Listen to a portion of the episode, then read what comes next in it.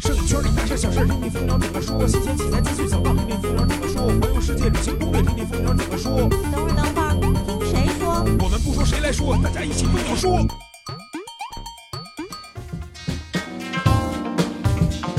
首先要提醒大家，想要看到每期节目里聊到的文章和帖子链接，请关注蜂鸟网站内的蜂鸟说节目专题，三 w 点蜂鸟点 com 杠说，或者关注新浪微博搜索蜂鸟说，每期节目上线都会附带节目专题链接。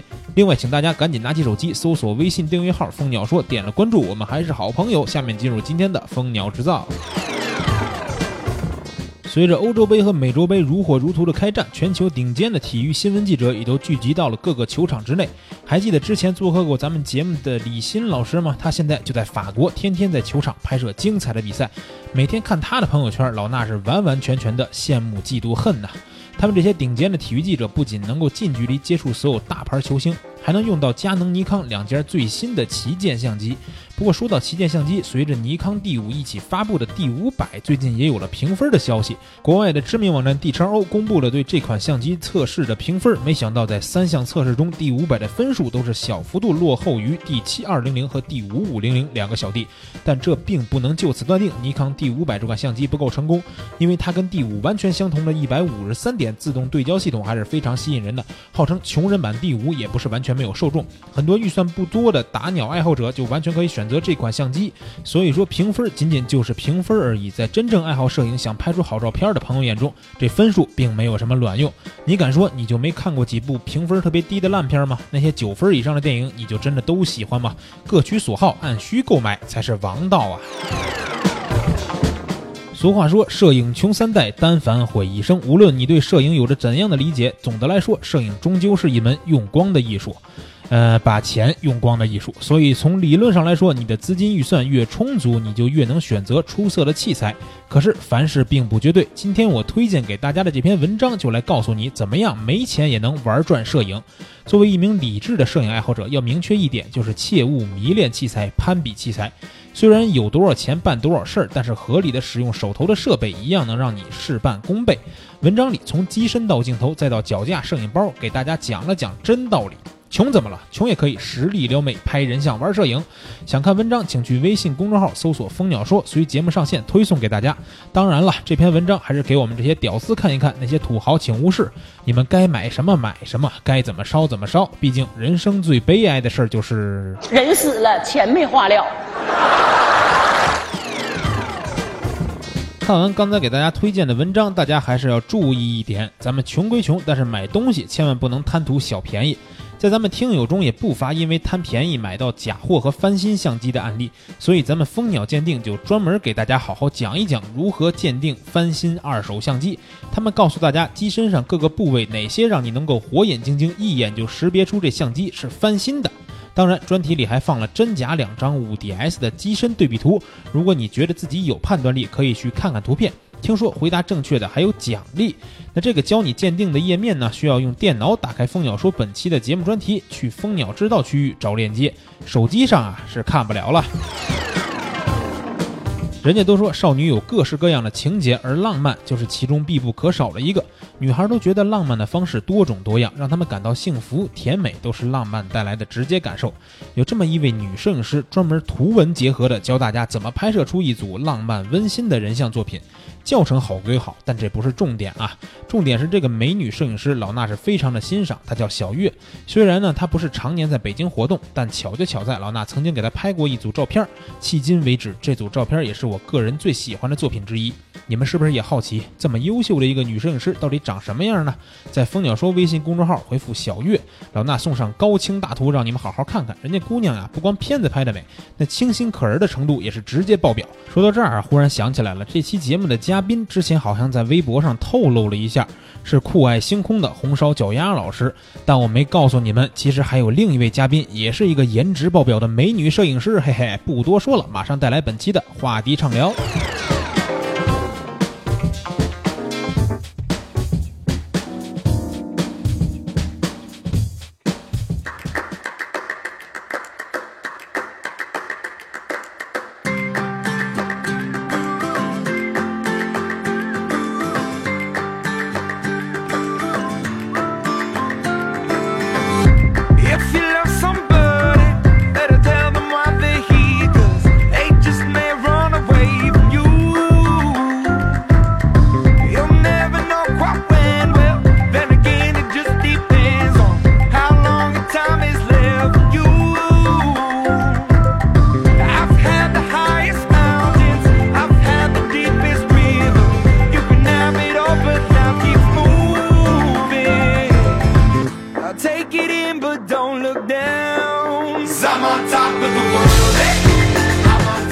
好了，回来本期的话题畅聊环节。那这期的主题，咱们之前在微博上已经透露了啊，又请来了之前已经在节目里边做客过的啊，星空摄影师红烧脚丫老师来跟大家打个招呼吧。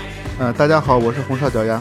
对，大家知道这期有脚丫老师啊，不过刚才我也跟大家透露了，其实呢，我们还有另一位嘉宾，也是今天来到了现场跟大家见面啊，就是另一位非常美丽的女性的星空摄影师叶子，来跟大家打个招呼吧。啊，大家好，我是星空摄影师巡天者叶子怡。呃，为什么叫巡天者呀？啊，这个实际上是一个特别长的一个故事。特别酷的一名，我觉得。呃，这是我高中的天文社的一个博客的名字，最先开始的时候。啊，啊，然后后来呢，这个呃天文社不在了之后，然后我就用这个，然后作为我的一个呃昵称吧，因为我的名字实际上比较难念。啊，对，巡天者叶子，脚丫老师你也来一个这种特别酷的名号吧？呃，红烧脚丫本身就已经是网名了。红烧红烧脚丫这个名儿吧，之前也被咱们的很多网友吐槽过，就说为什么要叫红烧脚丫？然后其实北京好像还有个影友叫什么啤酒炖脚丫什么的，这种就是都是你们这种吃吃起来很不错的名字啊。听起来很好吃。对，然后呢，我觉得就是为什么这期请这两位嘉宾来呢？首先还是要先说一下，就是 T One 这个影赛啊，在之前那一期我跟脚丫老师录的节目里边也跟大家介绍过。然后最近呢，今年的这个影赛又是公布奖项了。然后呢，叶子也是非常荣幸的获得了这个美丽夜空组的第一名啊！首先先恭喜一下。谢谢。对，然后我就这会儿我就要问一下脚丫老师了，你看人家这都各种获奖，对吧？我最近不光看你是没有怎么拍片子，没有怎么发片子，而且呢，感觉你好像是是不是步入了什么邪门歪道，在微博上经常是转发一些这个人家 PS 的星空作品，然后打假，是不是？呃，最近确实是出去拍摄的机会比较少。啊、呃，因为也是刚好是第二个孩子，现在才一岁多一点嘛。嗯，呃，所以说在家当奶爸的时间相对多了一些。哦因为大家知道拍星空也是一个需要在周边拍不好，需要出远门，嗯那这个时间上不大好保证。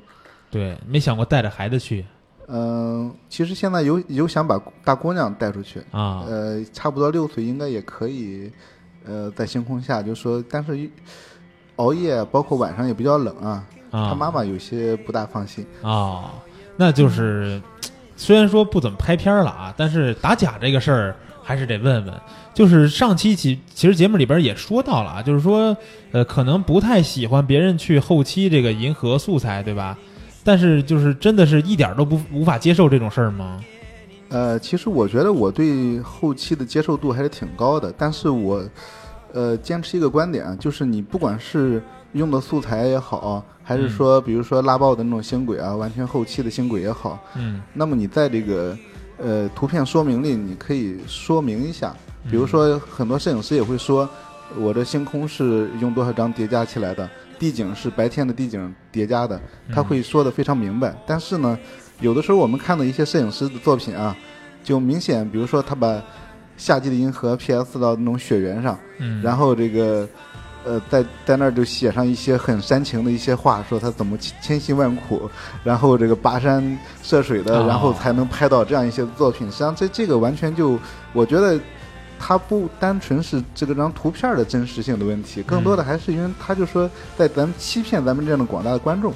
啊、那叶子怎么看？你对这种后期呃，实际上那个我也是经常在微博上跟人家手手撕这种 后期乱 PS 的人啊。我觉得就是说，呃，你如果要是说了，就是说这张可能是有一些呃怎么样的一个处理手法是嗯 OK 的，但是呢，就怕你。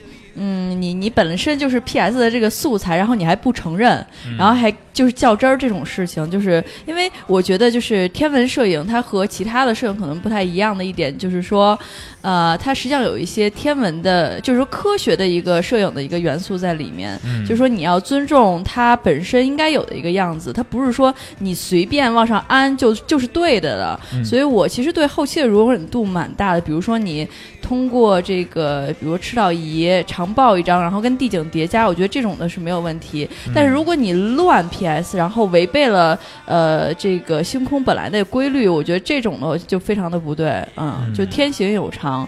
然后你如果要是真的想把这个东西拍好的话，我觉得就是说你应该是说了解它，才能了解它的美丽，而不是说把星空只是当成一个东西去去拍那那种的。我觉得呃我自己还是接受不了，而且我认为就是。像有一些微博的一些博主，然后他乱发了这样的片子，就是说该关你什么事儿？就是你自己要来手撕我，又不是我请你来评判我这张片子，然后你你你干嘛？你凭什么？你有什么资格来说我？但是我觉得，呃，我自己作为一个就是无论是科普作者，然后还有星空摄影师也好，就是有一个呃科普的一个责就是责任和使命，就是说面对这种东西的话，我我觉得我不能不说，就是你不知道的时候，然后去看和你知道了去看，而不去呃而不去说这件事情，我觉得是两个不同的概念。嗯，看来两位都是处于同一战线啊，对吧？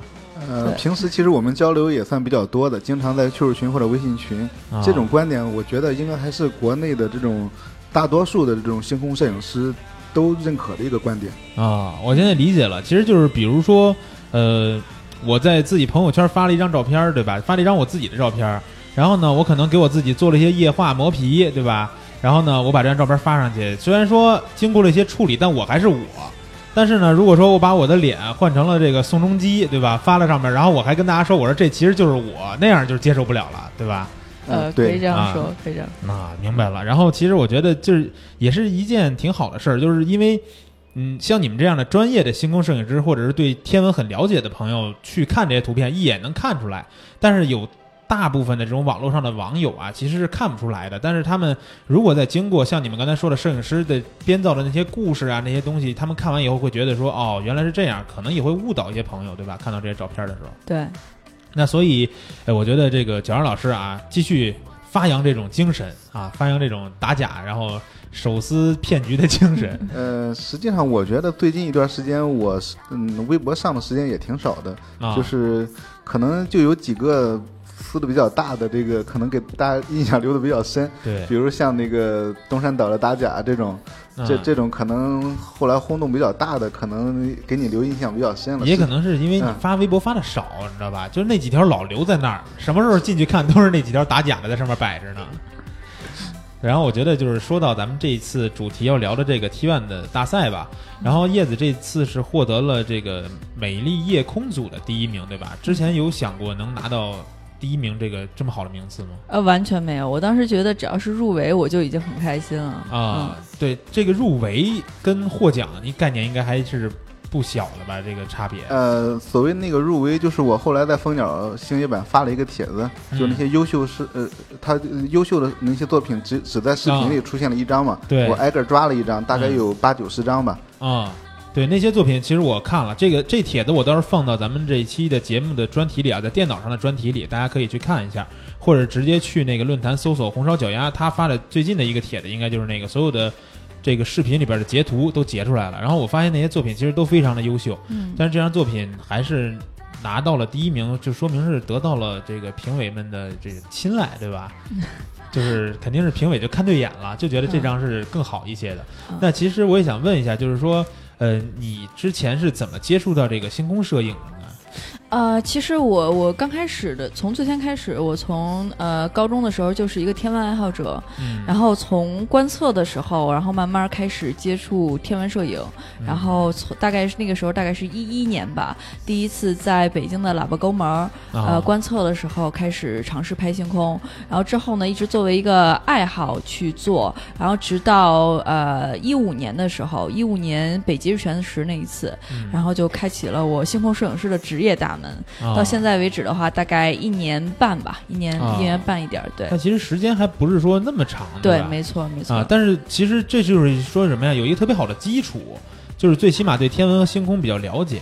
嗯但是我也好奇，就是为什么在上学的时候，人家的女孩可能都在是吧追星或者是实力撩汉的时候，嗯你为什么却会选择就是做一个天文爱好者呢？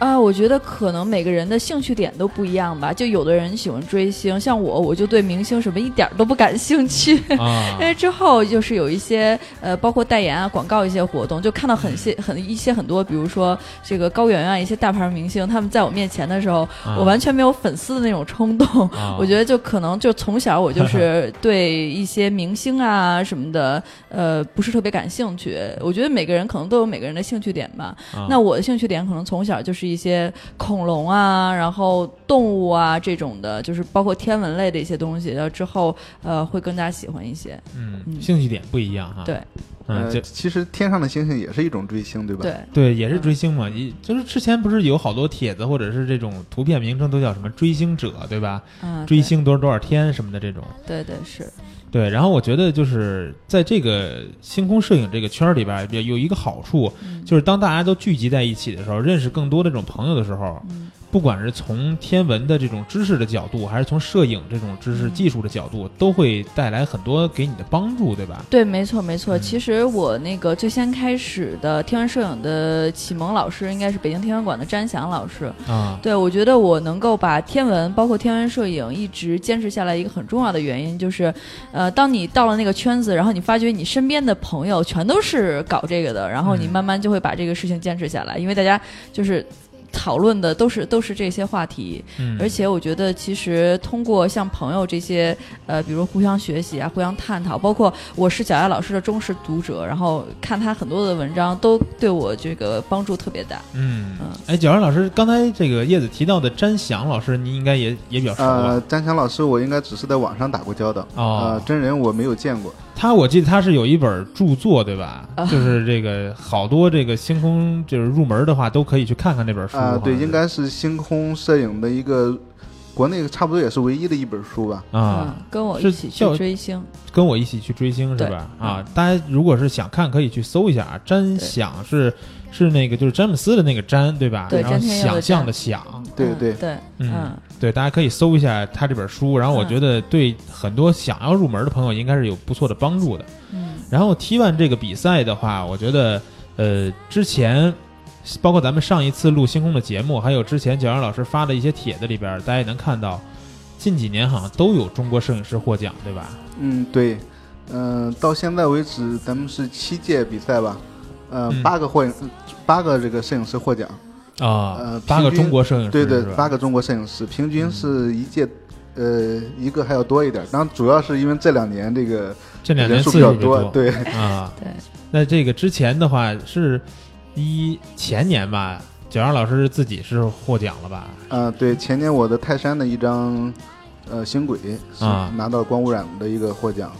那这个就是这比赛是说我，比如说我获了奖之后，第二年或者第三年就不不去再投稿了吗？还是呃，是可可以投稿，没问题。可以投稿？但是为为什么后来是怎么就没没片子了是吧？呃，也是因为我其实前年还拍的比较多一些，然后啊去年四月份孩子出生之后就，啊，还就是就去年投稿的时候，我完全就没有在电脑前面的就投稿，我都把这事儿给忘记了。我也是今年呃第一年参加，第一年参加，对我第一年参加就拿这么一个好的名字，那明年还准备参加吗？呃，明年应该是准 会会有一些的，因为我发现呃这次获奖的作品大多是一五年的，嗯啊，他没有没有太选一六年的作品，所以可能留着明年吧。啊，对，一六年的明年还能再用。嗯，然后这一次这个九阳老师在发这个帖子的时候，我也看到说，这一届是就是 T1 这个比赛有史以来啊，中国获得的最大的一次胜利，对吧？中国摄影师来说啊，对，啊，这次是有什么样的一个胜利的战果呢？给我们给我介绍一下。嗯、我从头这样捋一下哈。嗯呃，第二届比赛里是王小华老师，他的一张武圣门也是济南的，嗯王王老师也是济南人，然后嗯这个获得了一个，呃，当时的也是美丽夜空组的第五名吧。嗯。嗯。然后第二，呃，然后第三届就没有，他是这是第二届，啊。然后是第四届是贾浩那一张，嗯嗯，贾浩那个当时是跑到新西兰还是澳大利亚？澳大利亚，澳大利亚，然后那颗彗星咱们北半球看不到看不见的，哦，拉维正彗星、爱神彗星嘛。呃，据说有一个说法哈、看了这颗彗星的人都会被爱神所眷顾，啊，但是好像贾浩没有啊。是一直没有女朋友。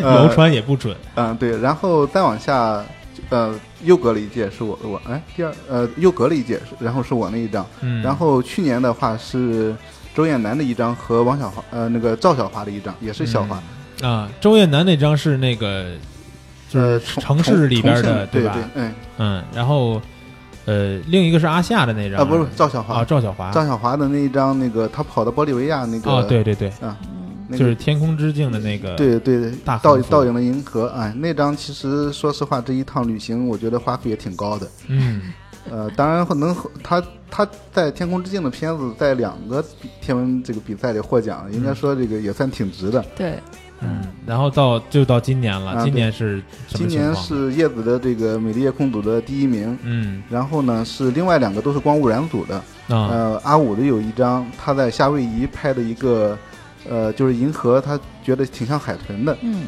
嗯、名字就是像海豚一样的银河。嗯。呃，然后另外一个是网名叫轻松老师啊，他的嗯真名应该叫孙国才，他的那个在六盘山拍的一张星轨，啊，那这个咱们就。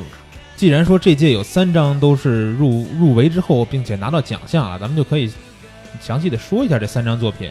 然后还是，既然叶子在咱们录制的现场，就叶子先 先聊一聊这张的作品吧。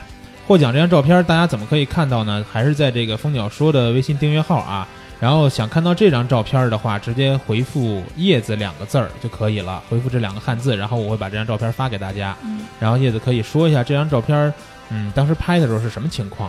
呃，当时这张照片是在挪威的极光之都特罗姆瑟。嗯，呃，这个地方当时呃，其实，在初春的北欧的话，天气特别的不好。嗯我们大约是等了快一个星期，然后其中我们有一个朋友要回国的前一晚上，我们决定赌一把试试，啊因为只有那天晚上据说会晴那么两个小时，然后结果就真的碰上了。因为在前一天的呃去看极光的那些人只看到了非常非常日微弱的一点的极光，但是我们那天晚上就恰逢的一个小的一个爆发，嗯，然后呃，当时的话就可以看到，其实我们嗯刚到那个地方的话，还是呃有点云的，嗯。然后慢慢云散了，然后月亮下来了，然后就是极光飘舞的一个天地。然后这张照片实际上是我呃处把相机处在那儿拍摄岩石的其中的一张，啊然后恰好就是这个极光，就是像一个丝带一样围绕着在月亮旁边，就很像一个呃女生，然后她的裙带在在飘舞那样的。对，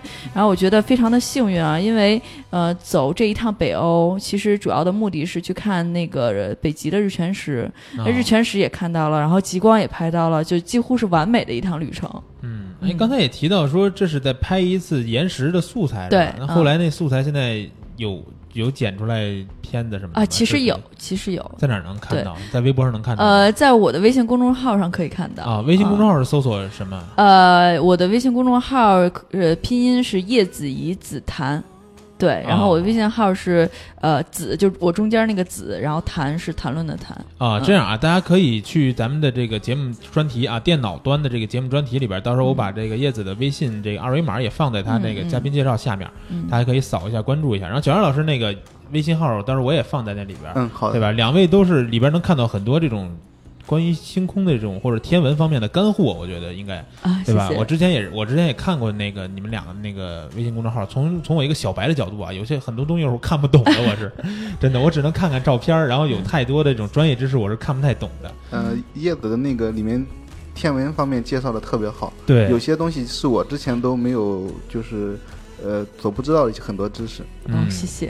其实我看，哎，我们俩要互相，啊，其实我看蒋亚老师的那个，就是包括四月那个银拱啊什么的，我的微信公众号都有转，我觉得写的特别的好。嗯，嗯，对，所以说这么听完以后啊，两位嘉宾互捧以后，是不是更想去看一看这个微信订阅号了呢？啊，到时候去节目专题里边扫一下就行了。然后咱们继续说一下这张获奖作品。刚才你也说到，就是说、这张作品拍摄的时候吧，你看到这个画面里边这个极光，或者是说这个云，很多柔美的这种元素。嗯那你说这张作品从你的眼光里边看，就是他跟男摄影师拍的作品有什么区别呢？啊、这个可能我个人的话会更注重这个色彩。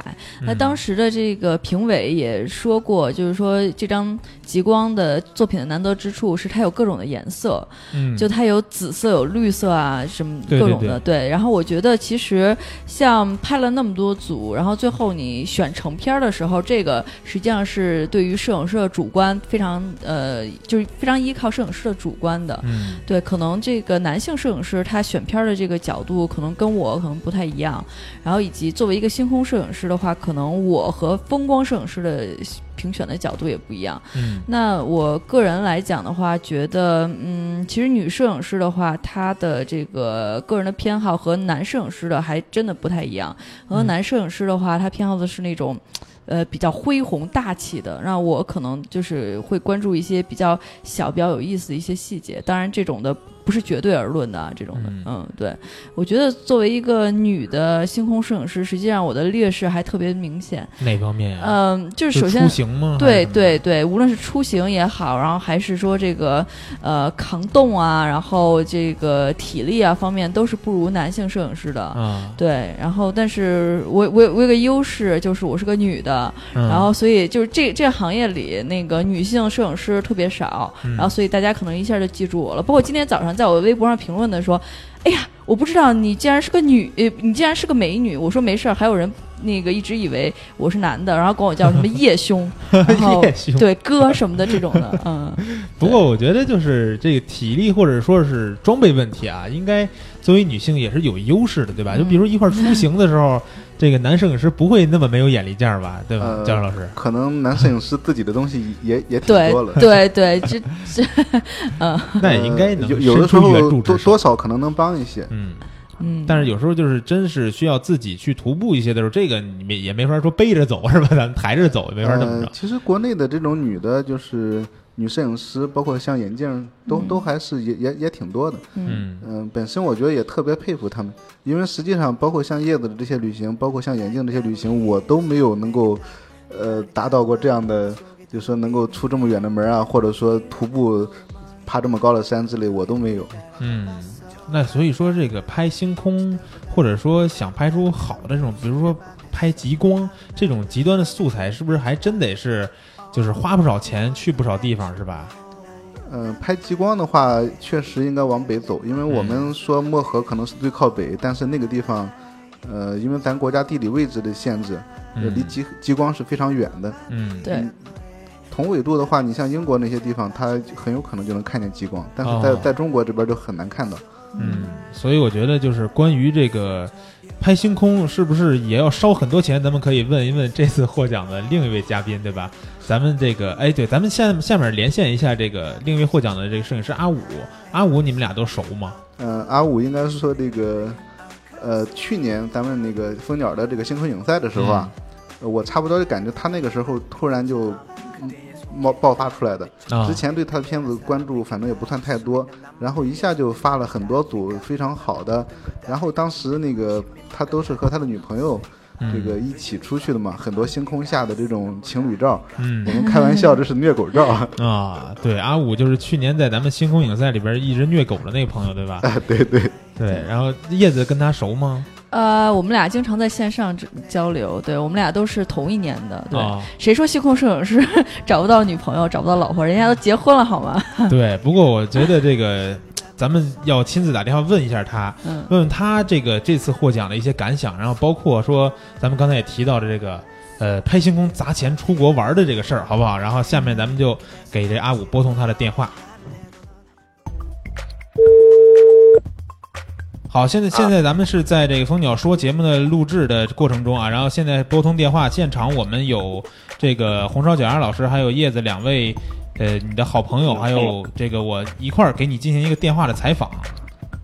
，Hello，嗯嗯嗯，哎，你好，阿五好，嗨，对，然后现现场有点凌乱啊，有点凌乱，咱们就这个切入主题，说一下，呃，这次 T one 获奖吧。然后 T one 获奖这张作品，我们也都看到了，在这帖子里边也能看到，这张作品当时拍摄的时候是一个什么情况呢？当时拍摄的时候，我是自己去玩吧，在那个夏威夷那个大岛上面那个天文台，啊，呃，照片拍摄的故事是这样的，当时呃，反正那个银河嘛，从那个东方升起来，嗯，然后刚好又在那个呃下面的城镇上方，然后又看到那个呃下面有城镇的光，然后又有云海，因为那个地方特别高，大概海拔有四千二吧，嗯，然后下面有有云海，然后上面有星空，然后旁边又有那个就是那个天文台，好像是北北双子那个天文台，然后当时就想要不把他们都拍下来，不知道效果怎么样，然后就试了就让拍了，然后就接了一个银河拱桥，嗯，然后就是这样的，嗯。就是本届大赛，我看我看到你微博上说，好像就是投稿了五张作品嘛，就是选到这张获奖，你自己也是比较意外是吗？对对对对对，是蛮意外的，因为我投我自己比较喜欢的一张是那个在呃在另外一边，就是也是在天文台上，呃是另外一边正对那个另外一个火山叫呃叫那个火山名字我忘了，反正就是另外一边也是有云海，然后还能看到火山口冒出那个红色的光，然后我是一张自拍，然后站在那个栏杆上，我是蛮喜欢那张的，但是可能评委不喜欢吧。啊，呃，评委可能喜欢小姑娘的身材，喜欢喜对这个小安老师刚才说了，说你在咱们这个去年蜂鸟的星空影赛里边发的都是虐狗照，对吧？对对对，以前都是虐狗拍的比较多。然后这个就是关于这次影赛，刚才我们也突然聊到一个问题啊，就是说，嗯，想拍出好的这种星空片儿或者是呃风光片儿，是不是一定要砸很多的钱，然后去很多的地方出国，然后去到特别贵的这种旅行当中嗯才能拍出来？然后我们突然就说聊到这问题，就直接问问你得了，你给我们说一说你是怎么看的这个话题？嗯，关于这块儿的话，我觉得吧，就是说，呃，最重要的问题不是说，呃，我们在什么地方拍能够拍到这样的照片，而是说，呃，评委们喜欢什么样的照片，或者说，呃，哪个地方就是说它的那个星空确实漂亮，我觉得这个才是最重要的，就不是说，呃，我一定得花多少钱多少钱，然后去呃哪个哪个地方，对吧？嗯，但是是是这样。你拍这些片子是不是也已经花了不少钱了？嗯，因为因为我是这样的，我一般就是说，因为我主要是拍星空的，就是说会去了解世界各地哪一些地方它呃环境就相对来说会更好一点，就是比如像呃夏威夷的大岛呀，然后新西兰呀，呃这些地方，就是说我自己作为自己呢，我会经常去玩儿，然后我玩的过程当中也不是说为了嗯，就是说投稿，就是为了拿奖而拍照，就是自己喜欢这个东西，然后就拍拍了，然后刚好有这个比赛，然后我就顺便就拿着这一片子去试一试，然后就是这样的情情况。哦，明白了。然后那叶哎叶子有什么想跟阿五在电话里边说的吗？有钱任性。对对对，呃，然后我觉得这个感谢阿五啊，然后我们这个呃，咱们连线就先到这儿，然后一会儿我们还要在节目里边再对你稍加评论一下啊。这期节目上线的时候，你要自己好好听一听，好不好？嗯，好，OK，哎，那行，那就先这样，然后咱们连线就先到这儿，好不好？好，行，哎，好了，感谢阿五。，嗯，拜拜。拜拜。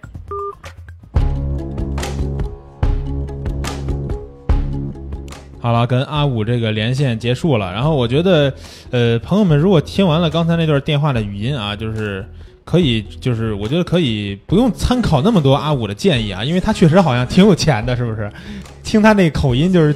到处去玩儿，又是去这个新西兰，又是去澳大利亚，经常去这种本来就是城市环境啊，光污染就特别这个造成污染特别小的地儿，是不是？呃，我我之前在就是群里和他交流嘛，嗯。呃，他就说那个九月份好像又要去一次，嗯，然啊后，然后说的是啊，机票特别便宜，对，对他在他眼里可能确实很便宜，而且，呃，拍星空这器材方面是不是包括脚架，还有刚才咱们这个录节目之前说买的那些什么天文滤镜是吗？啊对是都挺贵的。那那些东西在平时拍照用得上吗？呃，其其实光污染滤镜多少有些用处，但嗯是我觉得带来最大的问题还是偏色。其实后期处理的时候啊，呃，如果你去呃环还是环境比较好的地方，嗯，那个偏色比较好处理。就咱们平时周边，比如说你在北京用再好的光污染滤镜，恐怕也拍不好。啊，哎，那这个这次刚才正好说到这次大赛这个奖品了嘛，然后这个就是叶子获得的这个一等奖的奖品或者奖金是什么样？可以介绍一下？呃，应该是五千欧还是五五千？呃，就是五千，相当于五千人民币的一个呃等值的一个代金券吧。啊，然后这这代金券是只能在他们国外的什么网站上去这个购物吗？对，是一个天文滤镜，是世界上最好的天文滤镜的一个品牌，啊在他那个网站上的。那想好要买什么东西了吗？啊，我还没有仔细看。嗯，呃，那这个影赛，哎，其他的那个奖品你也了解吗？就是像阿五或者轻松他们获得的。，对，其实我有点想我拿我这个跟阿五换，阿五的那个、那个星座望远镜，我还挺。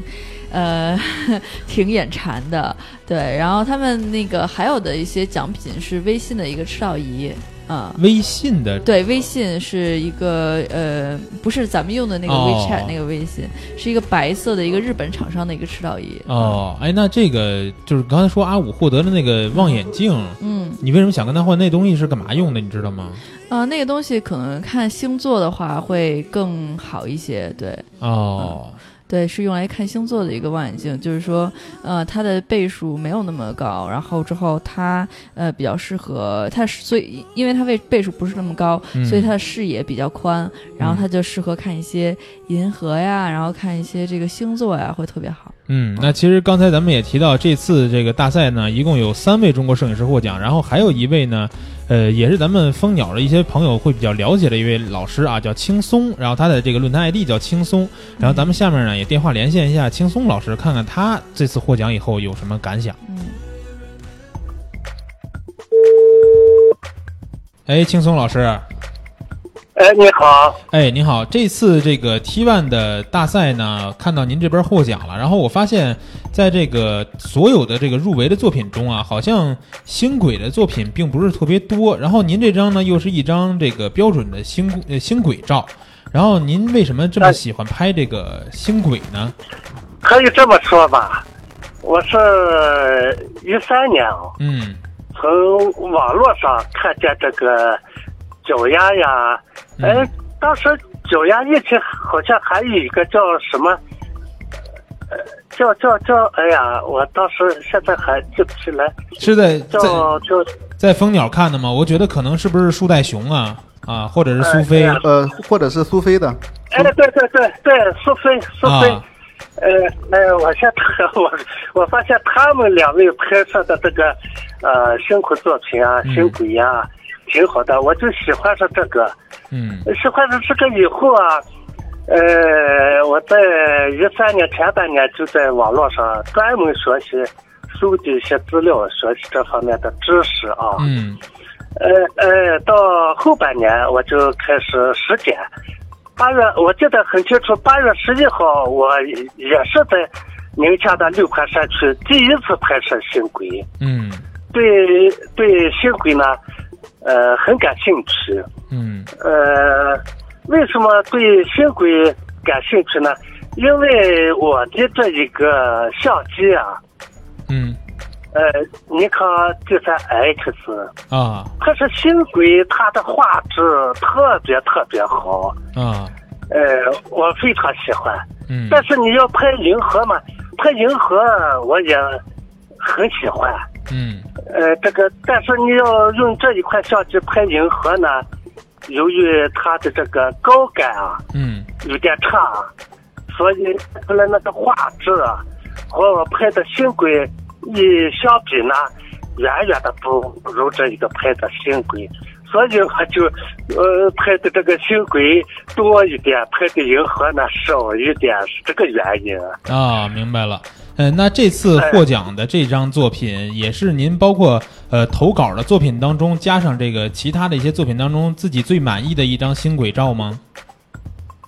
呃，也不是，嗯我认为啊，我这一幅这个星轨照片啊，嗯我觉得有两个地方我还是不太满意。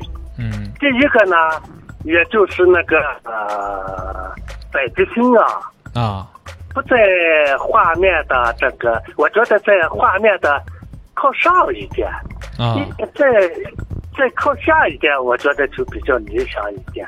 哦。但是由于我想是把前景下面的那个呃 S 路啊，我想取进去，但是我用的是十四二四的那一块头，只能就做到这么一点，嗯。那个北极星也就靠上面了。呃，这一点上我觉得有点不太满意。嗯另外一点，我觉得那个这一幅照片的那个星轨啊，嗯有点太密，哦，太密。嗯，因为是拍摄的那天晚上没有月亮嘛，嗯星星太密。虽然下面有一点光污染，但是对对对它的那个影响不是很大，所以那个星轨比较密。呃，就这两点，我还是觉得不太满意。呃，总体来说，这一幅照片呢，还是不是不算是我最满意的照片吧。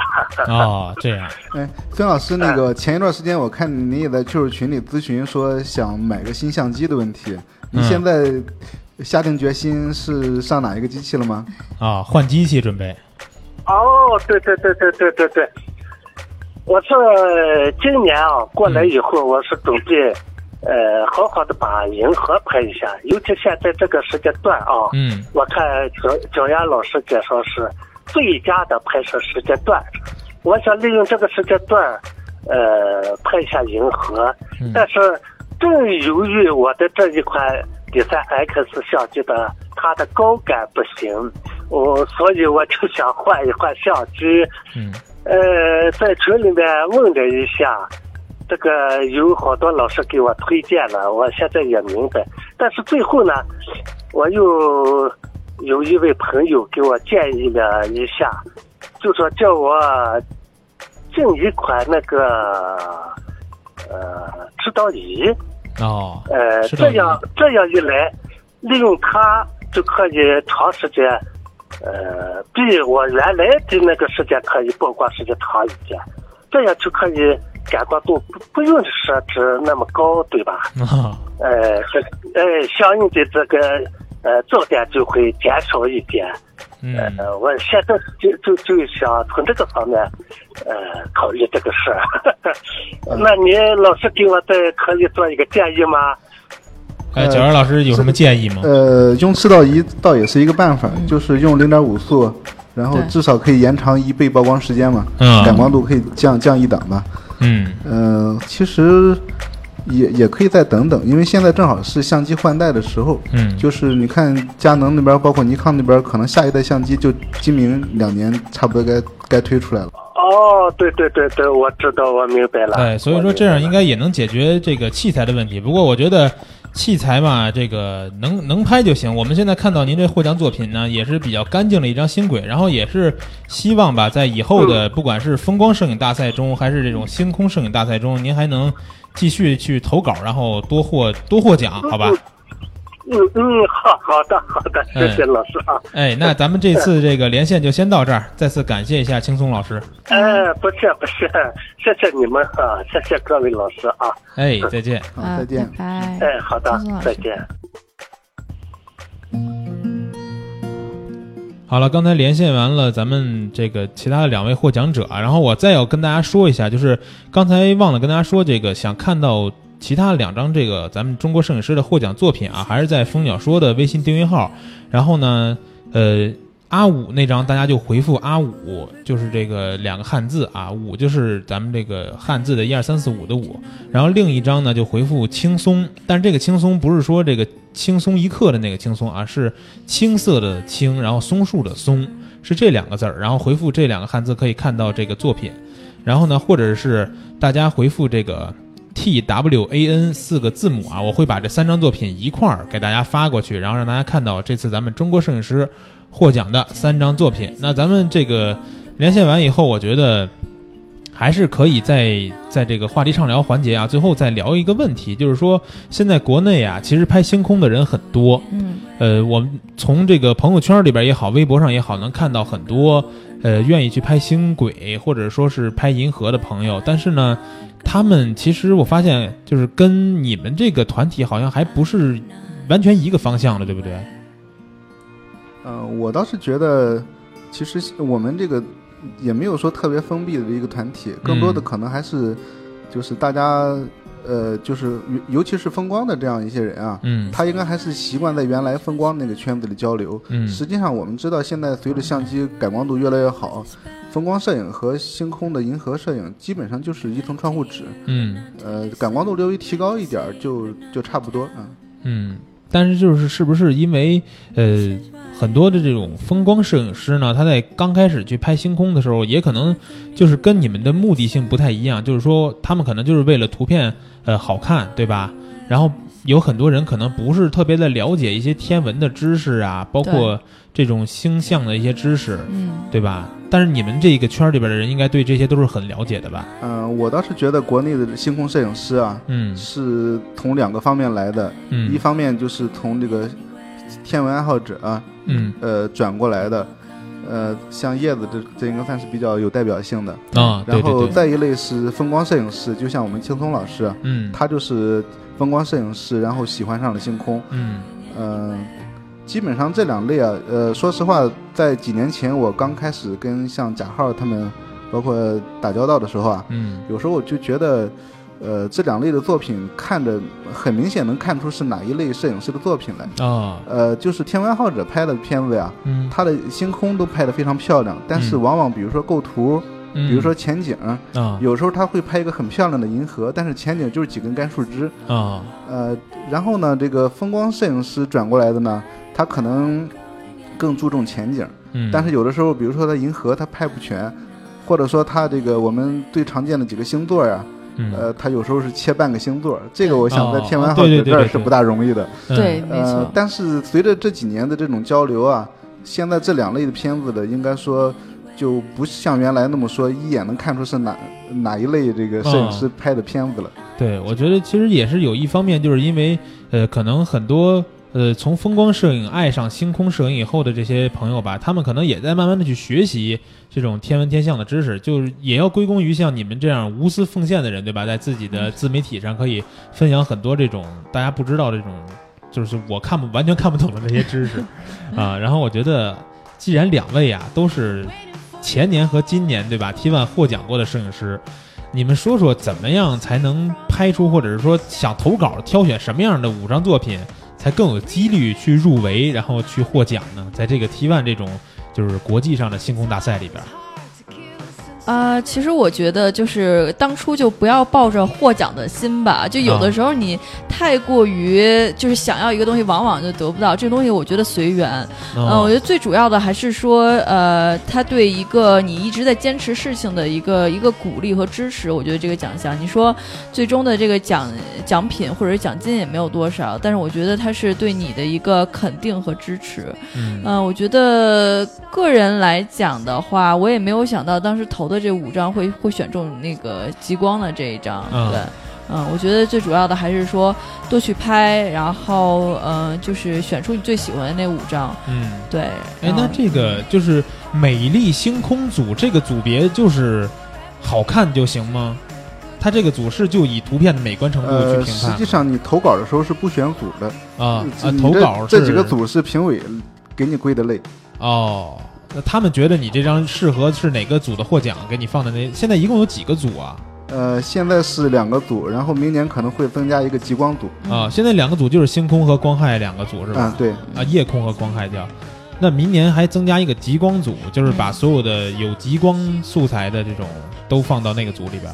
对啊，然后我还是不太明白啊，就是另一个组叫叫光害那组全称叫什么来着？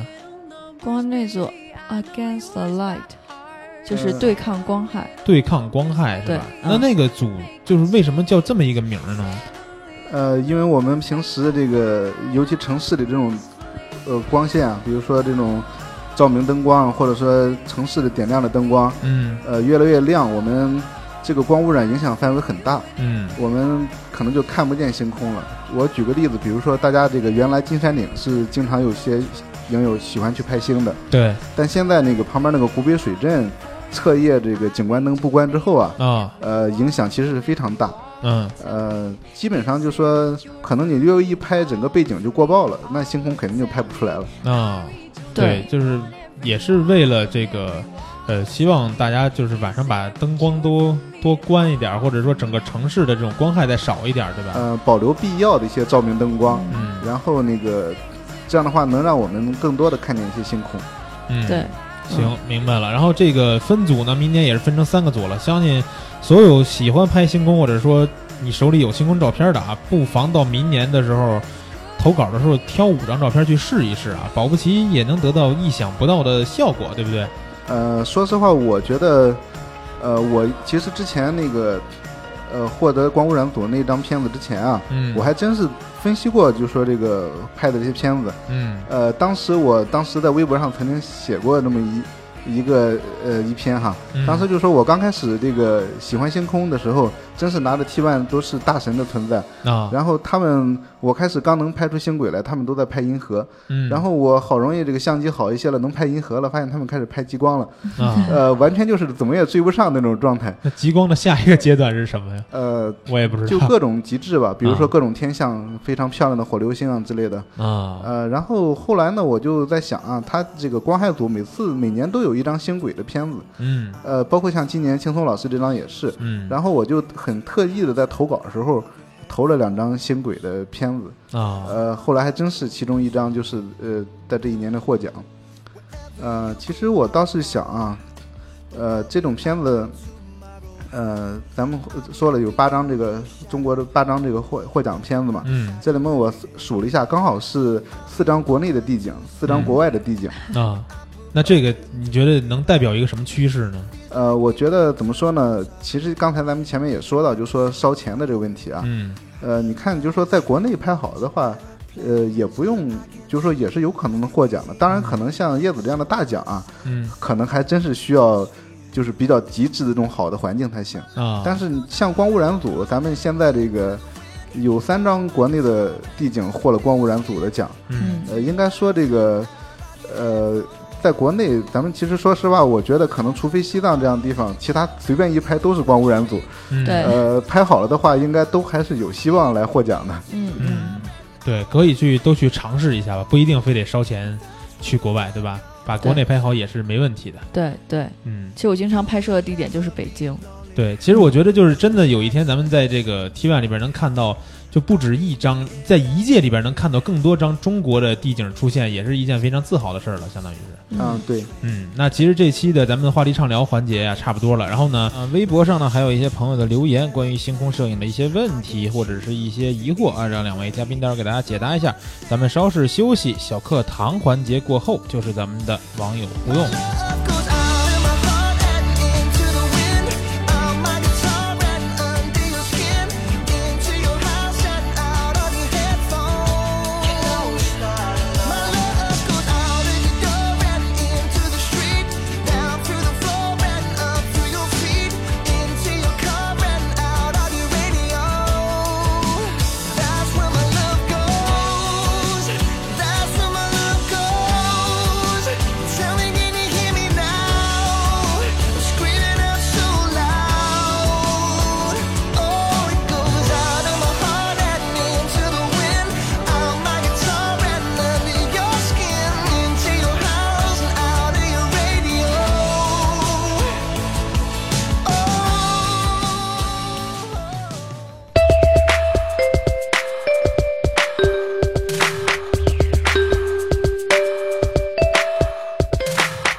期蜂鸟说小课堂的环节又跟大家见面了。相信在之前几期的蜂鸟说节目中，很多朋友也在这个环节学到了很多摄影的基础知识，还有很多的摄影理念。那接下来的几期节目呢，我们是改变了一下形式啊，我们请到了咱们蜂鸟微课堂的大云老师来欢迎一下。嗯，大家好，我是嗯张云瑞，大云老师，很高兴能在这里呢分享一下我的啊、摄影技巧。今天和未来几期呢，我将为大家介绍一下啊、构图的形式和特点，我们将如何使用美化画面。对，那我们接下来的几期节目呢，大云老师会在这儿给大家分别的介绍摄影中啊构图起到了一个决定性的作用。那先问一下，咱们这个第一期关于构图的教程。大云老师要给大家介绍什么方面的构图呢？今天给大家带来的是三分法构图。呃，这个虽然说是一个很简单的构图，但是希望大家能够通过今天的解说和说明，呃，让大家的摄影呢有一个非常好的帮助。嗯，那其实这个构图，我们刚才说到三分法构图了，不过我还是希望大云老师能够先解释一下构图为什么重要，对吧？它在摄影中到底有什么决定性的作用呢？嗯，其实构图呢，这是一件说重要也重要的事情，说不重要呢也不重要的事情，我是这么认为的啊。嗯嗯，摄影呢，嗯，从构图上来说呢，它首先起到了一个美化画面的作用，其次呢，它还可以有机的组织画面的内容，让画面呢简单明了。第三点呢，还是跟第二点差不多，它会很明显的突出我们的主题主体是这样。但是呢，呃，从我十几年的一些拍摄经验来说呢，可能对于摄影初学者来说，呃，构图这个知识呢，可以迅速的帮助我们提高画面的呃美感，可以让我们嗯照片呢更具有呃魅力，让别人看到非常好的作品。但是呢，对于一些熟练掌握摄影技巧的人呢，我希望大家呢从构构图中呢寻求突破。嗯通过突破呢，找到自己的一些风格和特点，让更多的人了解我们自我，了解呃我的摄影是什么样子的。然后对于一些摄影的一些老手和一些摄影的专家，其实我不用给出建议了，他们都会把构图忘掉。嗯啊，很用很原始的，用很依靠自自我心灵的一些东西来拍摄，来达到一个自我风格、自我意识的一个表现。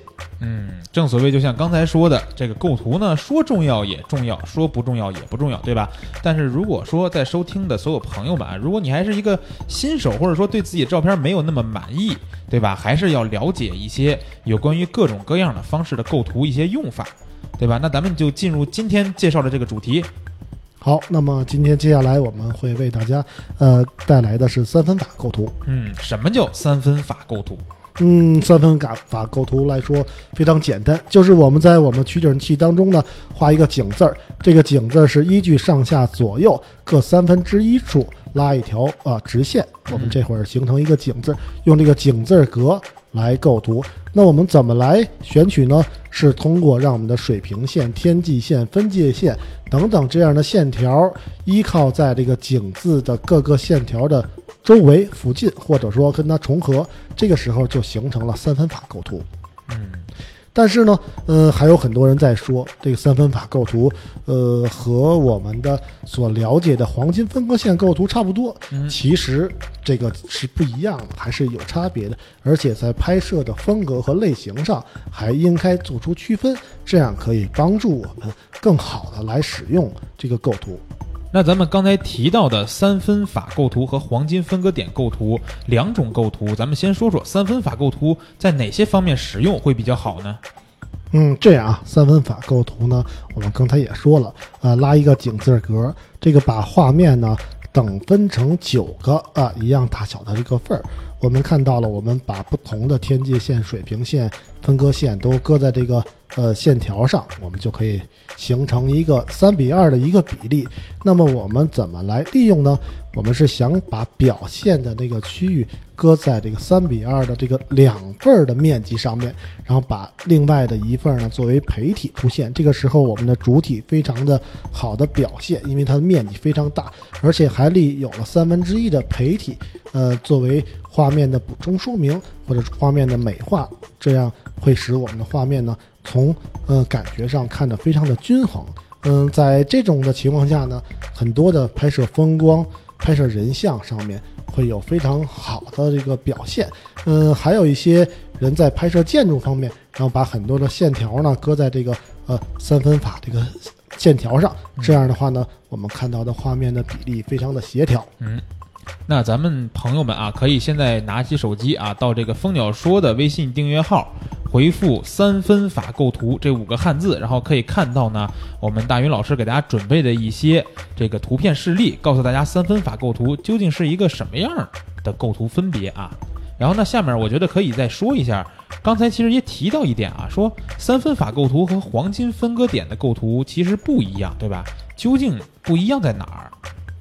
是这样啊，我们看到黄金分割线构图也是拉一个井字格，但是由于黄金分割线是一比一点六幺八这个比例，它不是一个等分的，它是一一半儿的面积要将近三分之一多，另一半儿的面积比百分之五十要多一些的这样一个比例，它会形成四个角的区域的大小是一样的，中间的一个十字格的区域是偏小的，这样来说呢。画面最中心形成的十字格会比其他的地方都要小，呃，这种题材呢非常适合像微距类的这样的一个表现，因为它的主体会更加的向心，向画面的中心，这样我个人认为总体的表现这种小的场景的时候都非常有利，而且通过我们的对比图，我们的这个对比图呢，大家可以回复啊，在还是在蜂鸟说的微信订阅号回复“三分法对比”这五个字儿可以看到。虽然说这两个构图呢，呃，大家看这个分割线啊，可能感觉差别特别小，但是如果你看到这两张对比图，就会发现啊，其实还是不一样的。没错，我们通过我们的对比图可以看到，在这种中小景别在微距上，这种黄金分割线的构图有它的非常好的优势。也希望大家呢，可以在不同的题材中尝试不同的拍摄方法、不同的构图方法，这样让我们的画面呢更加的生动。嗯，那黄金分割线的构图又应用在什么的这个题材拍摄上更好呢？呃，就像刚才所说啊，我们在拍摄微距的时候，可以在使用，或者我们在拍摄儿童的时候，嗯我们也可以使用。由于我们拍摄，比如说像那种大头像的时候，往往搁在三分画面三分之一处的时候，我们会觉得另外的一侧较空。啊，有时候不拿那种文字来搭配的话，会觉得右面会一头沉啊，一头轻。所以，呃，我们利用那种黄金分割线的时候，我觉得人脸的位置和画面的重心感都是非常协调的。嗯，那大家可以回复啊，这个字儿有点多，在这个蜂鸟说微信订阅号回复“黄金分割线构图”这七个汉字，然后可以看到一张大云老师给准备的这个黄金分割线构图的示例图。那我觉得大家看到这些图片啊，更有助于在听小课堂的时候理解老师讲的这些课程。那我们在使用这些构图的时候，有什么需要注意的事项吗？嗯，这个还真有。我们当我们看到，不管是刚才所说的三分法构图和黄金分割线构图，它都会形成一个井字格的一个状态。嗯这个格呢有四个交叉点，我觉得这个交叉点是一个非常好用的点。我们把画面的主要物体搁在这个画面分割点上或者交汇点上的时候，我们的画面的重心引导视线的这个重心都会非常理想。所以我个人认为，比如说我们把人脸的最重要的部分或者眼睛搁在这个呃交叉点上的时候，我们拍大头像会给我们非常引人注目的一个感觉，或者说我们把画面的主体人物的呃头，或者说一些重要的物体呢花心儿搁在这个交叉点上的时候，也会引人注目。嗯，那今天呢，大云老师给我们介绍了三分法构图和黄金分割线构图两种构图的方法。在下一期的蜂鸟说节目中的小课堂环节，还会带来其他的构图方式。呃，更多的摄影知识呢，也请大家可以关注微信订阅号“蜂鸟微课堂”。本期的小课堂就先到这儿，休息一下，马上是听友互动环节。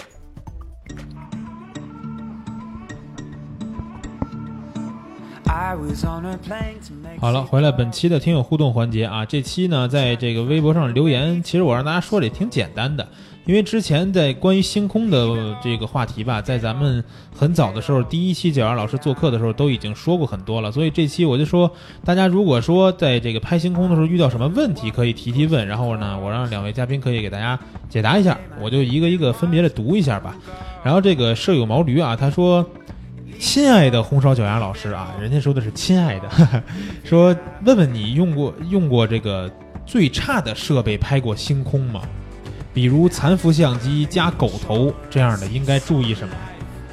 呃，我入门的机器，嗯。呃，三五零 D 啊。就拍星空的，嗯。呃，然后也拍过星轨，嗯。也从套头幺幺八五五开始拍的星轨，啊然后后来上了这个图力的幺二二四，那嗯应该说也是个狗头，对，呃，用这个拍过这个泰山的银河，嗯。嗯、应该说这个都尝试过，嗯嗯、现在来看的话，这样的机器肯定拍银河的话，感光度上是不大够，啊对，画质会比较差了。拍星轨的话，只要广角够是没问题的。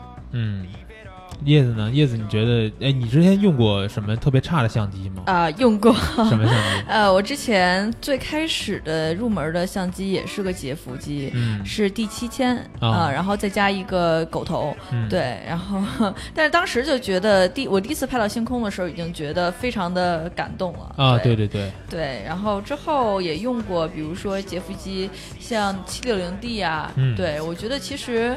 嗯，怎么说呢？就如果要是对这个画质要求不高的话，这些机器也能够胜任的。包括现在很多的手机，嗯像某一些手机的品牌，它都主打是我能拍星空啊这样的。对对对所以从我个人来说，人家问我是不是用很贵的相机啊什么的，我会说，呃，只要是你有一个能够手动控制，比如三个参数，光圈、快门和 ISO 的，嗯实际上都能拍到星空的。嗯，对，可以，毛驴，你可以就是先从星轨拍起嘛。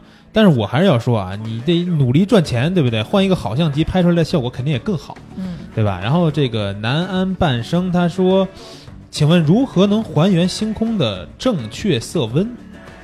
呃，我感觉星空的色温，首先就说很难说有正确的色温这个说法。嗯，呃，当然你你如果比如说拿一个平白平衡的板儿去测一下的话，可能能得到一个温度。嗯，但是还是好看为主吧。嗯，呃是不是跟这个跟这个光害的颜色和地景的一些颜色也有关系？呃，相对来说，应该是大概在三千多到四千这这块色温，可能就是比较看起来比较舒服一些。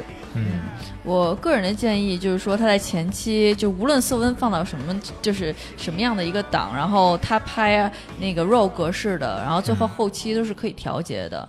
嗯呃，就是昨天我还在跟人家讨论这件事情，就是他把色温这个放到了特别低，然后所以看起来银河就是完全蓝的。嗯那刚开始其实我在拍星空的时候也是特别喜欢这种蓝紫色色调，嗯然后到后期的时候就会发觉，其实把银河还原成它自己真实的样子是比较好的一个，我个人比较偏好的一个一个一个风格吧。就我希望就是说能够把我看到的那个东西还原成，就是我觉得这个东西很依赖于个人的一个感觉。嗯呃，我个人经常用的一个色温的话，在呃三千五左右，对。啊呃，前期拍的无论如何，后期这个色温还是可以调整回来的。如果用那个肉格式的话，嗯嗯对，其实刚开始我拍的时候也是愿意调成特别蓝那种嘛，啊然后大家对就就是可能外行人一看就说哇这么漂亮怎么着怎么着，但是仔仔细一看，这些比赛的获奖作品也没有说就颜色调成那么极端的作品了，对吧？对，因为有的时候如果色温调的就是过低的话，可能原来就是比如说有一些星云，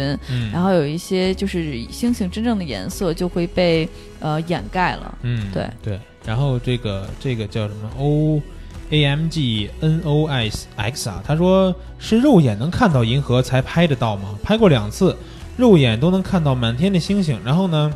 用这个 A P P 显示银河的位置，但是拍不出来，是怎么回事？是光污染严重的问题吗？呃，一般来说，还真是得肉眼差不多也能看到有条白色的那样带子才能拍出来。嗯，就如果说你肉眼也一点儿白色，就隐隐约约那种白白色的带子也感觉不到的话，基本拍出来，比如说通过很厉害的后期把它硬调整出来，效果也好不了。嗯，嗯，是不是跟这个季节或者时间段也有呃关系？主要还是环境吧，哦，光害的环境，我觉得。我觉得它能够看到，然后但是拍不到，可能有几点原因。嗯第一点可能是它参数设置的有问题，嗯比如说他用手机拍的话，肯定是拍不到的，就是因为这个曝光时间，然后以及感光度的这个原因。嗯对，然后还有一点呢，就有可能是它对焦的问题。就对焦如果设置成这个，比如说自动对焦，那它就是有可能我们就就会拍不到。所以我觉得星空摄影的一个难点就在于它的这个对焦。嗯嗯对，待会儿好像也有这个问对焦问题的，嗯然后待会儿来看看啊。嗯这个叫潘怡的啊，他说，Mr. 潘怡，他说之前一直认为星空拍摄离我太遥远，但是听了红烧脚丫的那一期，我和星空有个约会，说就是咱们上一期那节目，然后说就感觉啊，这个星空拍摄其实也不是那么遥不可及，只要爱好就可以去拍。另外注明一下，无意间听了蜂鸟说的盗图风波以后，就爱上了这个节目，一发不可收拾的恶补功课，从第一期一直听到了最后一期，让我重新认识、爱上了摄影。啊，也感谢这个朋友的支持啊。然后我觉得确实就是，呃，很多朋友都说这个拍不到星空，拍不到银河，对吧？有可能这个银河难一点，但是你像星轨在北京城市里边儿前不光是前几天吧，几乎每周天儿好的时候都有在这个呃故宫拍星轨的，然后这个大家都能拍到，对吧？嗯还是比较简单的一个事儿，拍星轨，只要天儿好，然后去嗯，相对相对来说，现在用叠加法拍星轨，嗯这个要求已经很低了。对对对，原来都是单张长曝，比如说拍上半小时、一个小时，那个需要、嗯确实需要很好的环境，嗯而且需要对没有月亮。对对对对对，现在大家都会用这种神奇的堆栈大法了。然后这个雨辰 VC 他说，蒋亚老师拍星空。啊，他对他问的这个就是对焦问题啊。他说对焦是一个问题，每次都是先无限远对焦，往回拉一点儿，慢慢的找。可是有什么比较快速的对焦方法吗？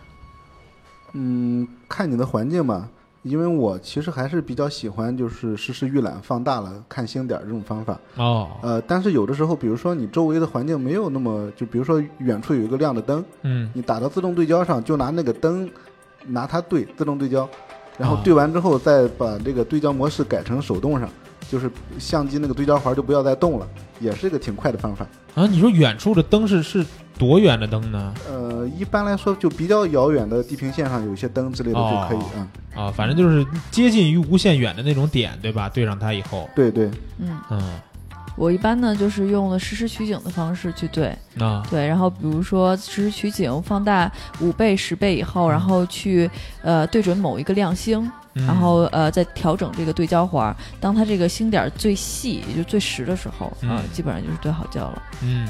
嗯，明白了吧，雨辰？啊，多试一试。在这个呃呃，凯旋他说，呃说一直关注脚丫老师，最近又到了一年拍星空的好季节，希望小杨老师能介绍一下怎么判断什么天气拍星空最好，包括时机。说上次去的时候发现月光太大，拍出来就过曝了，或者星星不明显。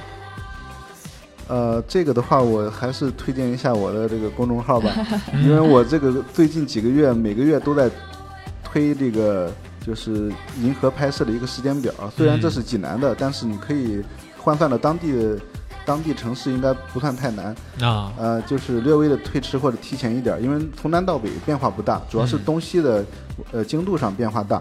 嗯呃，然后就是至少几月几号能拍银河，或者说几点月亮出来之后银河就不明显了，这种呃参数时间上我都是给出来了。嗯嗯、然后再一个就是天气的话，还是关注天气预报吧。可信吗？呃，还是挺好的，因为我觉得天气预报大家要就是说看它其中的一方面吧。嗯比如说现在很多这种 A P P 上也给了这个污染的这种 P M 二点五的这个啊预报。对对污染指数啊，污染指数你也也得关注着污染指数。有时候是晴天，但是这个污染指数特别高，实际上也是拍不了银河。嗯，然后这个这叫哎，对的，刚才那个大家在这个想关注两位嘉宾的这个微信订阅号，我想了一下，就是说你们如果没有拿电脑去看专题的话。到那个微信订阅号这期我发推送的时候，我在第一篇那个推送里边把两位的那个二维码也放里边，大家那个长按就可以扫描关注啊，里边很多就是干货的知识可以去学习一下。完了，这个叫房祖罗是叫罗字吧？我看不清啊。他说，银河出现的位置朝向有讲究吗？在中国东海岸、东部海岸啊，银河是面对大海还是背朝大海？呃，出生的银河拱桥基本是面向大海这个方向，就是啊东、东方。嗯但是银河拱桥其实特别宽，从南到北啊，嗯转一个角度，老衲也是去拍过。嗯然后咱们其实平时说的银河，有时候指的是银心这一块儿。啊银心的话，可能应该是在东南方向。嗯当然，慢慢的随着这个时间，它会到南或者是西南啊。嗯。哎，对，叶子，你说你在这个原来就是不拍照的时候，纯天文爱好者的时候，嗯，那会儿就是去也会去经常去这种远的地方看星星吗？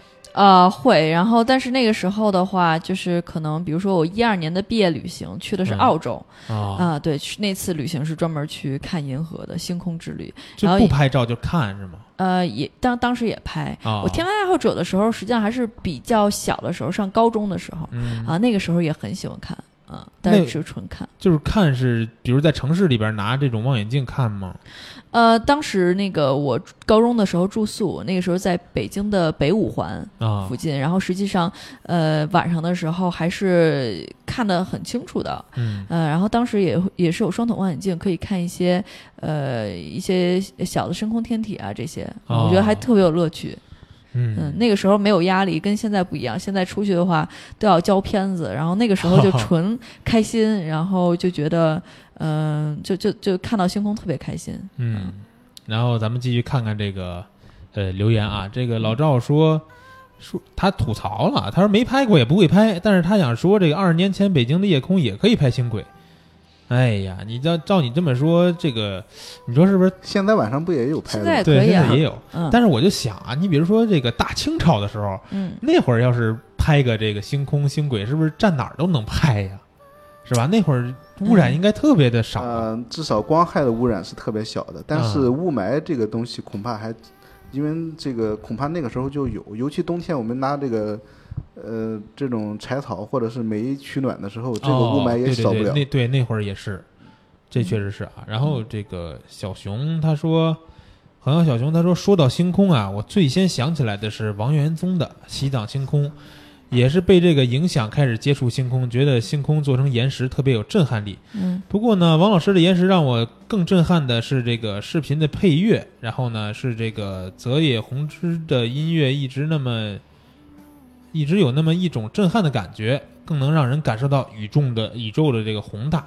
所以想问一下，星空主题的延时作品在 BGM 方面更应该有什么曲风或者什么作者的推荐呢？哇塞，问了一个这么问题。呃，这个老衲我觉得应该比我们内行吧。我我嗯说实话啊，我没有特别好的推荐。不过我知道，就是上一期咱们俩录节目的时候，我放了那首歌就是超级多人在第一部自己的星空延时都爱用的那一首歌，但我忘了忘了具体叫什么了啊。不过我觉得现在就是因为我们咱每期录节目，也有很多朋友都在问说第几分钟的一首歌叫什么什么名字，然后就特别难为我，因为我确实不知道这些歌都叫什么，我都得每次都得回去听，听完了再翻我那歌单。然后我们用的其实是这个就是虾米音乐这么一软件，这软件里边呢有很多这种精选集，你只要去搜索这精选集的关键字，比如说你搜星空，它就会出来很多类似于星空啊、夜空啊、什么宇宙啊相关的这种音音音乐精选集，然后里边这些歌可能都去试一试，应该有不错的。哦，原来是这样，我都是挑我自己喜欢的。啊、就是反正因为我们录节目每次对音乐的需求量太大了，嗯你像咱们录这么一期需要好多歌，然后每周一期，每周一期就需要很多很多歌，老放重复的歌肯定也不行，嗯，所以就得经常去找很多没有听过的或者冷门的一些歌嗯去放。说起来，元宗这个西藏星空应该确确实实启发了好多这个爱好者，那，对因为，我有时候就还跑到那个家电商场那个海信专柜去，特意赶上的话，兴许还会特意看一会儿。哎因为昨天刚刚结婚，是吗？，对，刚刚办婚礼，在毛里求斯。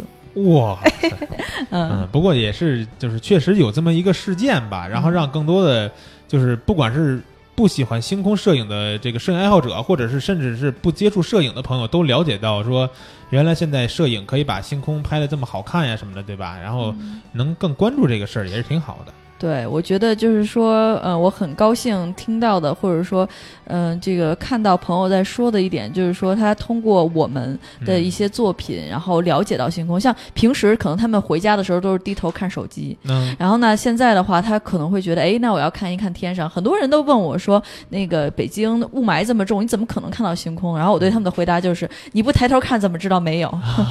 对，对，所以我觉得也希望我们的作品能够给大家一个启发。嗯，哎，你这么一说，确实是啊。就平时谁会没事干，走在回家路上抬头 看半天星星啊，我我这儿倒可以插个广告，就是 地铁的北大东门站这个地方嗯有那个星源山峰队，好像在那儿搞了一个星空的一些，当然片子不太多，八九张好像是。嗯我那天专门坐地铁去看了一下，地铁哪个站？呃，北大北京大学东门，是那这是几号线？我都呃，就是四号线四号线啊，就是再往北走的是吧？对对对有个影展，就就是上次那个我来拿，呃我来这个拿脚找你架是吧？对对对，啊，对，大家大家大家也可以去看看。然后我觉得就是，呃，上一次我们也是去那个山区里嘛，然后去那个参加那个公益活动的时候，我还特意是就是晚上没事干的时候，我就在那儿看了半天星星。但是虽然说那是山区，海拔也挺高的，看不见太多星星。然后我感觉可能是周围那个就是有几个我们带着那个摄影灯什么的嘛，觉得那影响。然后等灯关了以后，我又闭上眼睛再看，好像也是看不到太多星星，可能还是有点阴天或者是薄云的天气吧。啊。就是太远的这种，我也看不见云，但是它其实是挡着星星的，是吗？啊、对，就是很薄的云彩，有时候我们觉得天也挺蓝，但对，但是星星它是特别只有特别大的星星、特别亮的星星才能看见。大概是什么季节啊？就是五月份，五月份几点啊？待到几点？我们当天晚上在那儿住的嘛，所以嗯说就是晚上十点、十一点的时候就在那儿看。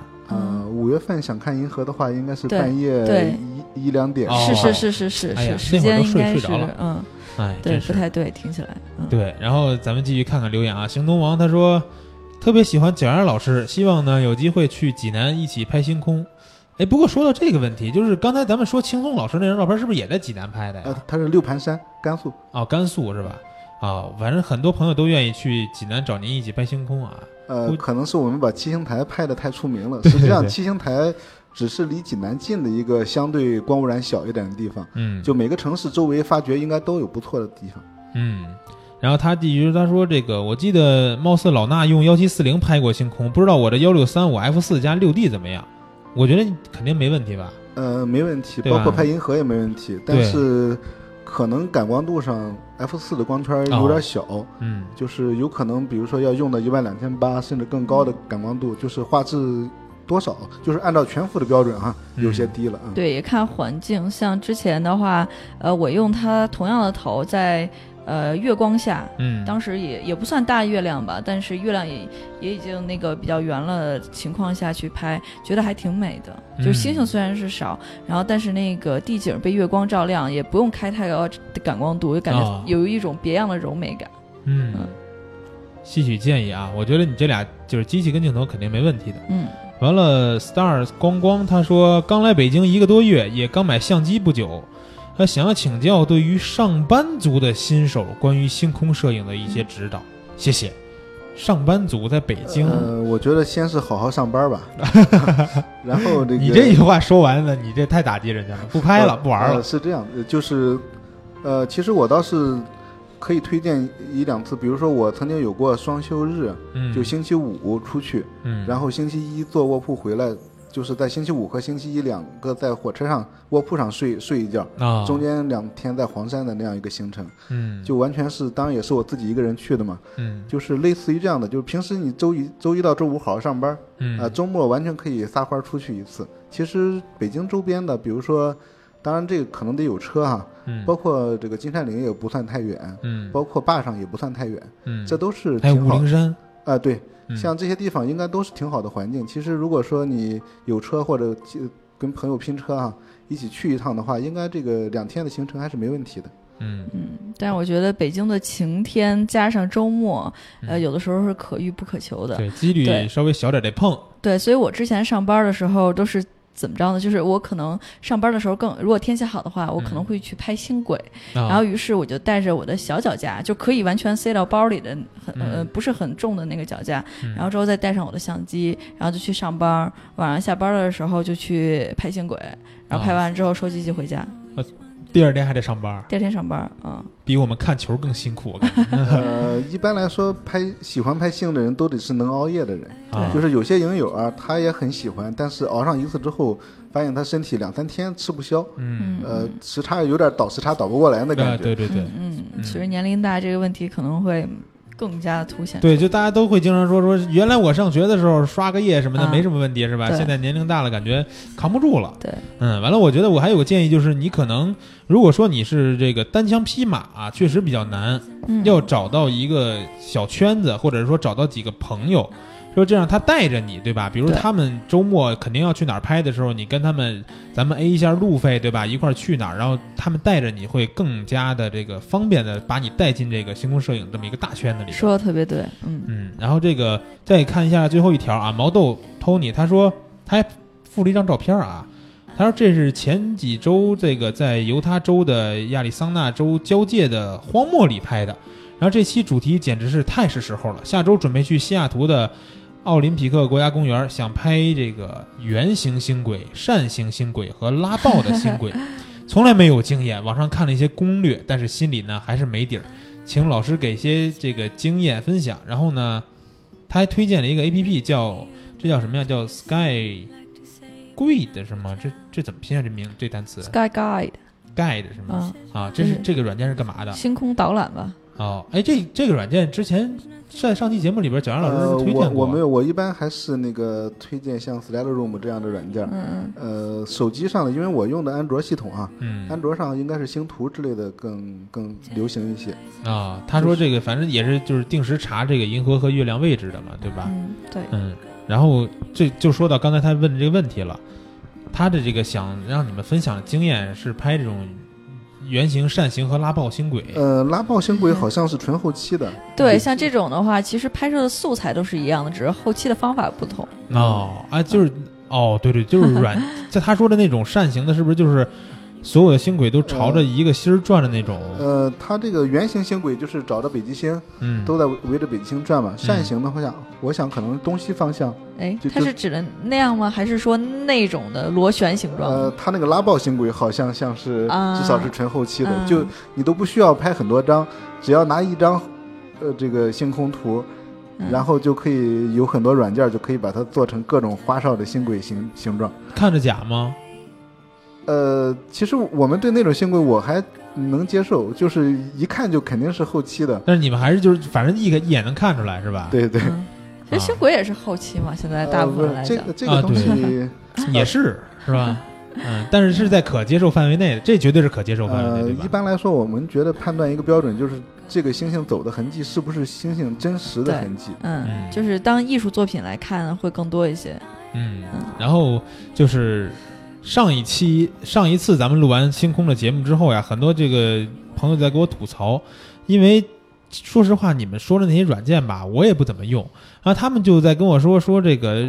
老师说到那软件叫什么来着？完了我也拼不出来，我也不知道具体叫什么。要不然到时候那个就是在这期我在那个微信推送里边，到时候总结一下那几个，就比如电脑里边用的那个呃做星轨的软件，对吧？最常用的那个叫 Star 什么什么的那个，然后对叫什么，然后手机上推荐的苹果系统的、安卓系统的下个什么软件能查银河，对吧？啊，到时候把那个单词我都给他们列里边儿。嗯，然后也是特别羡慕毛豆啊，可以在这个美国天天去各种地方去拍照去，不光不光拍星空，他是什么都拍，嗯风光啊、动物啊什么的嗯。都拍，嗯。特别羡慕啊。然后还是朋友们好好赚钱吧，挣好了钱什么都好使啊，不光是拍拍这个星空，像上上一期咱们聊的这个水下摄影也是需要强大的资金支持。那这期节目咱们的时长差不多了，然后呃最后感谢两位嘉宾，也感谢两位没有来到现场电话连线的两位老师啊，咱们下次有机会继续给大家带来星空的作品，也希望两位在以后的这个日子里多出好作品，争取明年的 T one 是吧？中国摄影师再多获一点奖，好不好？好，好啊，再见。哎好，谢谢你们。哎，再见，拜拜，下周拜拜再见，朋友们。